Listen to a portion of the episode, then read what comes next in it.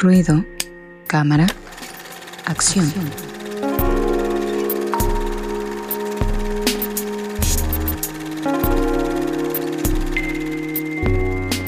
Amigos de Ruido de Fondo, ya estamos en la sección de Ruido Cámara Acción, la sección de cine, la sección más pedida en la historia de este programa.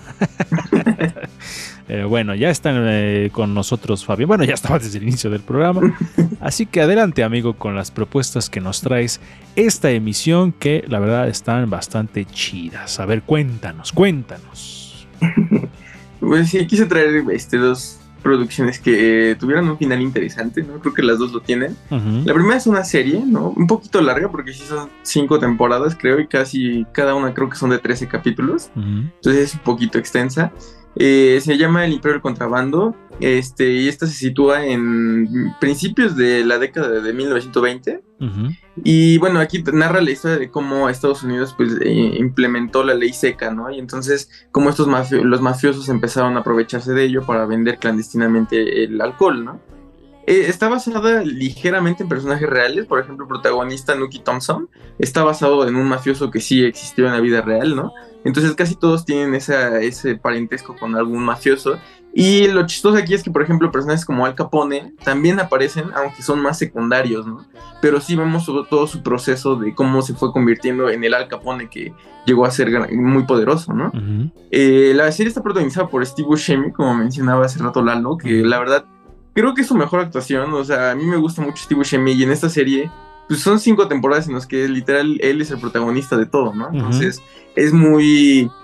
Eh, da, mucho placer poder verlo, ¿no? Porque es muy, muy buen actor. Y aparte que tiene muchas actuaciones muy buenas, también sale Michael Shannon, ¿no? Que es un personaje bastante interesante. Y la serie está producida por Martin Scorsese, entonces tiene un poco ese toque, que de hecho creo que en el tráiler se puede notar un poquito ese toque que le gusta a él. Aparte que pues el tema de la mafia es algo que ha tocado muchas de sus películas. Claro. Sí, oye, y Shannon es este actor que lo vimos interpretar al general Sot en Man of Steel. Oye, ¿qué es él? Qué gran actor es él. Eh, me, gustó mucho cuando lo vi ahí interpretar al general Sot, que independientemente de que no conozcas el cómic, hace un gran general Sot, un gran villano. Y lo vi también en una película que seguramente Fabián me dio el avión y no, no la vio cuando le dije, que se llama Iceman, que no tiene nada que ver con superhéroes, sino es un drama. También lo vi y dije, wow, es un super actor desde esos dos, con esos dos papeles, dije, es de mis actores favoritos, Shannon, y que ahora lo vemos en esta propuesta que nos trae Fabián, y que siempre, amigo, el tema de la mafia siempre resulta atractivo, ¿no? También inevitablemente me remite a, a Peaky Blinders de alguna manera, Fabián Rosas. Sí, de hecho, creo que esta serie fue de las primeras que trajo como. Bueno, después de Los Soprano, obviamente, pero fue de esta serie como fue. Trajo otra vez de la moda, ¿no? Hablar de estas series. Poco después estrenó Peaky Blinders, que justamente Peaky Blinders se desarrolla como 10 años antes de, de esta serie, ¿no? Entonces podrías verlas, inclusive ver la mafia de Inglaterra y la mafia de Estados Unidos en esa época. Sí, e, e, es interesante esta, dualidad que señalas, amigo, y cómo es que la, la mafia, estas historias que se cuentan en dos latitudes diferentes, pero que prácticamente es el mismo tipo de crimen, ¿no? Este, el juego, el alcohol, eh, y todas estas eh, circunstancias en las que se metía la gente, gente peligrosa, Angie Rocker. Sí, pues digo, la verdad es que no, no me llama mucho la atención todo eso de la mafia. Bueno, vamos con Resendiz. adelante, adelante. Sí, digo, tuve como muchos problemas con las recomendaciones de esta semana porque no me llamaron la atención, pero eh, pues digo, para la gente que le late como esos temas, creo que está interesante. Digo, aparte el tema en sí de eh, la prohibición del alcohol, etcétera, creo que da paso a muchas cosas que pues es lo que está, bueno, no, no creo que pase lo mismo aquí, pero con estas prohibiciones, por ejemplo, del cigarro aquí en México, entonces ahí se juega con esta cuestión de lo que está permitido y lo que no, etcétera, ¿no? Ustedes podrán ver que Angie Rocker se quedó congelada, pero la seguimos escuchando. Y yo te pregunto, Angie Rocker, ¿por qué no te llaman la atención? A ver, dinos eh, tus argumentos. Bueno, pues no, simplemente las historias de la mafia como que no me late. Ajá, pero no nos has dicho por qué. Solo nos dices que no te gusta. Pero ¿por qué no te gusta? Ah, demasiada violencia innecesaria, a mi parecer. Pero innecesaria en, en, en, la vida real. Ajá, en la vida real o en las series, porque. No, en la vida real. Ah, digo, en la serie, pues supongo que se tiende a exagerar, o no sé, digo, a veces la realidad me sorprende. Creo que es al contrario, ¿no? Las sí, regularmente. Yo creo que ha de estar más leve, ¿no? Regularmente, Fabián Rosas, estas series se quedan cortas en cuanto a ese tipo de cosas, ¿no, amigo? Sí, pues bueno, más en el país en el que vivimos, creo que es más constante. Sí, sí, la verdad es que sí. Y Resendis creo que también es un. Pues como lo decía yo al inicio, ver a Steve Buscemi es, es prácticamente un indicio de que va a ser una. Un, gran producto el que vas a ver, ¿no? Es, creo que es un, actor al que siempre recurre, por ejemplo, Tarantino, lo hemos visto en Perros de Reserva, una gran actuación ahí. Y siempre yo dando mis este, referencias extremas, porque por un lado vemos a Steve Buscemi interpretando este papel en Perros de Reserva y también lo vemos en la película de este, Armagedón junto a Bruce Willis. Entonces, yo tengo siempre, siempre, cada vez que hablemos de algún actor voy a dar mis referencias extremas. Pero bueno, un gran actor reciente. Sí, y ahorita me acordé, habría que, Fabián, a ver si te traes algo diferente de lo que conocemos de Bruce Willis, ¿no? Porque ahora ya que ya, ya perdió la memoria completamente, entonces, pues qué triste, ¿no? Para, para este actor que la verdad es que lo vimos en muchas películas y bueno, pues me acordé también de, él, ¿no? Y yo siento que las películas de la, y las series de la mafia tienen mucho que ver con lo que nosotros no podemos hacer de alguna manera, a ver, quiero decir algo que no quiero que se malinterprete, es decir, a veces uno se imagina haciendo cosas, ¿no?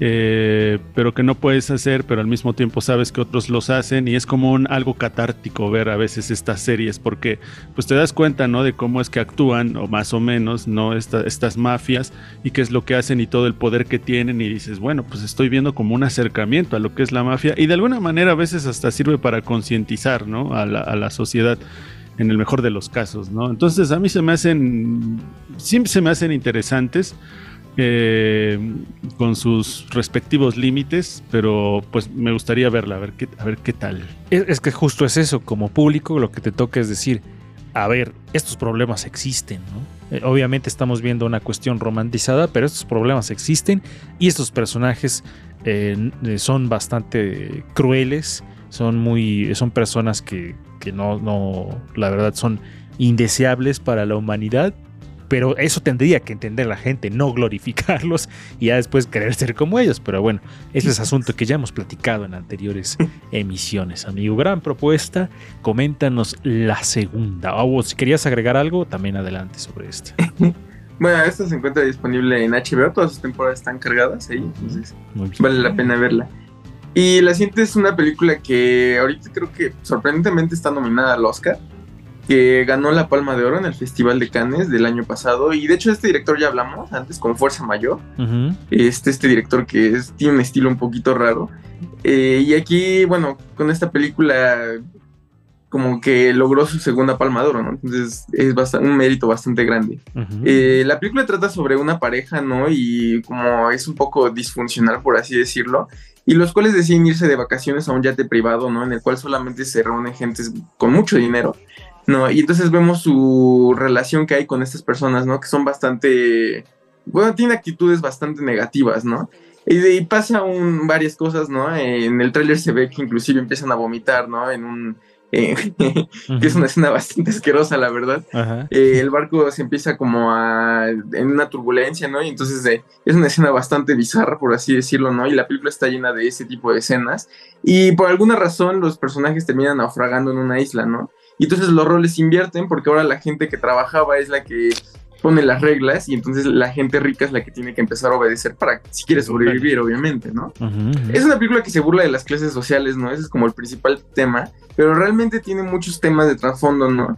Y aparte de todo es una comedia muy negra que sí te puede hacer reír, pero con cosas bastante absurdas y bastante eh, desagradables, podría decirse. Y bueno, cuenta con muchas actuaciones, entre ellos sale Woody Harrison, ¿no? En un papel bastante divertido. A pesar de que no sale mucho, es muy divertido su papel. Y sobre, como digo, sorprendentemente está nominada en estos Oscars. Oye, eh, una vez más, eh, sacando a relucir mis referencias extremas, Woody Harrelson, que también es un actorazo, también es de mis preferidos, y que lo podemos ver en películas como 2012, o en esta película también, entonces, eh, pero él, él, es un... A mí se me hace un tipo que te transmite mucho, mucha energía positiva, independientemente del, papel que interprete, tiene una personalidad como muy agradable. No sé si tú coincidas también con eso, amigo. Sí, creo que es un poco los papeles en los que lo he visto de villano, de hecho, ¿no? Siempre es como el buen tipo. Ah, inclusive cuando la trata de ser como de un malo, es como un malo muy multifacético, por así decirlo, ¿no? También, si no me equivoco, ay, ¿dónde lo vi que también hace un papel de esas películas como muy famosas? ¿No salen los Juegos del Hambre? Sí. Sí, ¿verdad? También sale ahí. Y, ah, pues es como el, como el asesor o algo así, ¿no? De, como el mentor, ¿no? De los protagonistas. Ajá, entonces también hace un gran papel. Ahí se me hace un gran, gran actor. Pero muy interesante, recién dice esta historia de cómo se invierten las cosas, ¿no? Y cómo en algunas determinadas situaciones, pues no. Las habilidades que pudiera llegar a tener alguien que pertenece a una clase social diferente podría influir incluso en, el, en hasta salvar tu vida.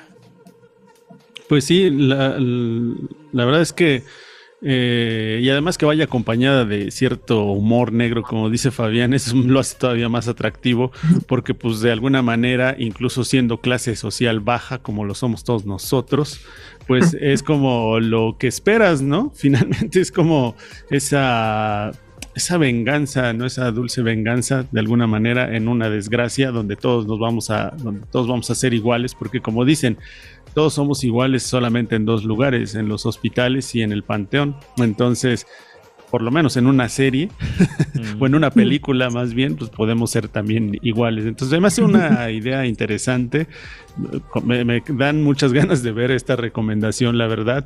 Y es reciente, ¿no? Entonces, eh, yo te quiero preguntar antes de que termine mi comentario es, ¿cuál Vamos, estamos vamos a hablar de finales en un ratito, de, los finales, de muchas cosas, pero Fabián, ¿nos puedes decir por qué estas películas y, y por qué los finales precisamente nos decías que tenían un final diferente? Sin decirnos el final. bueno, del Imperio Contrabando, creo que es un fin. Bueno, las series creo que son difíciles darles un cierre, ¿no? Eh, más, más adelante podemos hablar de ejemplos, ¿no? Y creo que esa serie realmente le da un buen cierre, ¿no? Su última temporada, creo que toda la temporada es un cierre, ¿no? Para que culminar con el desarrollo de este personaje, ¿no? Y entonces al final creo que sí le da un, gran final, ¿no? Y de este caso de esta película, la verdad es que hay un giro al final de la película que quizás podrías predecir o suponer que puede pasar, pero que la verdad hace muy divertida la situación, ¿no? Y creo que al final, aunque es un poco abierto, lo deja un poco a tu decisión, esa disyuntiva, ¿no? De, como tú dices de recién, ¿no? De elegir qué es lo que puede suceder, creo que lo hace más interesante aún. Sí, bastante interesante esta serie, esta película. Yo la quiero ver ya desde ya para ver qué resulta en, los, en la final de los premios Oscar. Vamos con la siguiente sección, pero no sin antes agradecerte amigo por estas propuestas y dónde las podemos ver. El Imperio del Contrabando se encuentra en HBO y Triangle of Sadness está ahorita en cines. ¿No hay otra manera de verla? Bueno, ilegalmente. tomando, el ejemplo de la serie anterior. Pero no, me tendré que esperar hasta que llegue a alguna plataforma. Porque me he dado cuenta que creo que disfruto más de... Y ya con las pantallas actuales, creo que disfruto más del cine de mi casa que estar ahí conviviendo con la gente haciendo ruido. Pero bueno, vamos con Angie Rocker y Mujeres en